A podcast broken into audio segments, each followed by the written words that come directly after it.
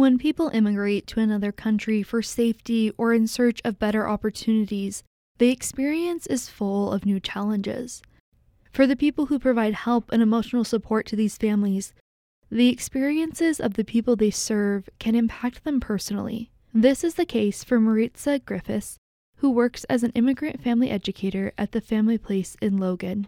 Griffith's job is to visit the homes of newly arrived families and provide them with moral, educational, and emotional support. I've been working as a home visitor for the Family Place for a year now. The program existed previously, but only for American families, so it's been about two years since the program has been extended to immigrants and refugees.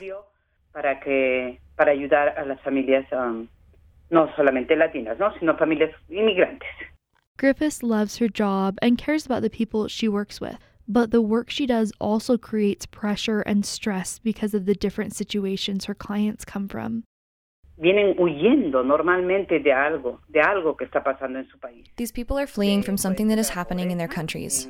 Poverty, violence, in the majority of cases from Central America, they come due to very strong violence caused by gang presence like the MS-13.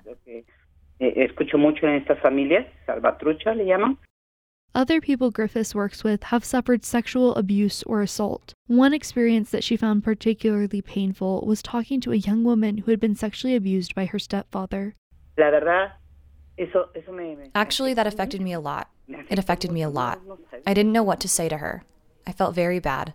I felt so much injustice, so much pain. To continue caring for others, it is important Griffiths takes care of herself. She does this through the professional help the family place provides her. In addition, her supervisor provides support to her as well. Christina Ledesma is another home visitor at the family place. She has worked there for over two years and has experienced many of the same things as Griffiths. Her job is to help families who have suffered separation or trauma crossing the US Mexico border. I really wasn't expecting all the trauma that I was going to experience, nor that it was going to affect me so much doing this job because we work with families who have experienced trauma from being separated at the border. For her, it is more than a job, it is a personal responsibility, and that personal nature affects her mental health.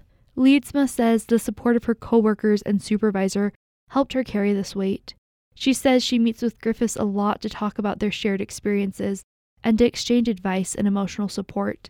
She also says that as home visitors, the family place management is part of their support system. Another place she finds strength is through her faith porque si no tuviéramos el apoyo de, de ella o el apoyo de mi supervisora Jen Daly, because if I did not have the support of her or my supervisor and my faith, because my faith is central to what I do. I am Catholic and my faith centers me. It is my strength because in these families there is so much poverty that many people do not see. Eh, en estas familias hay tanta pobreza una pobreza que mucha gente no ve. With Utah Public Radio, I'm Madeline Mortensen.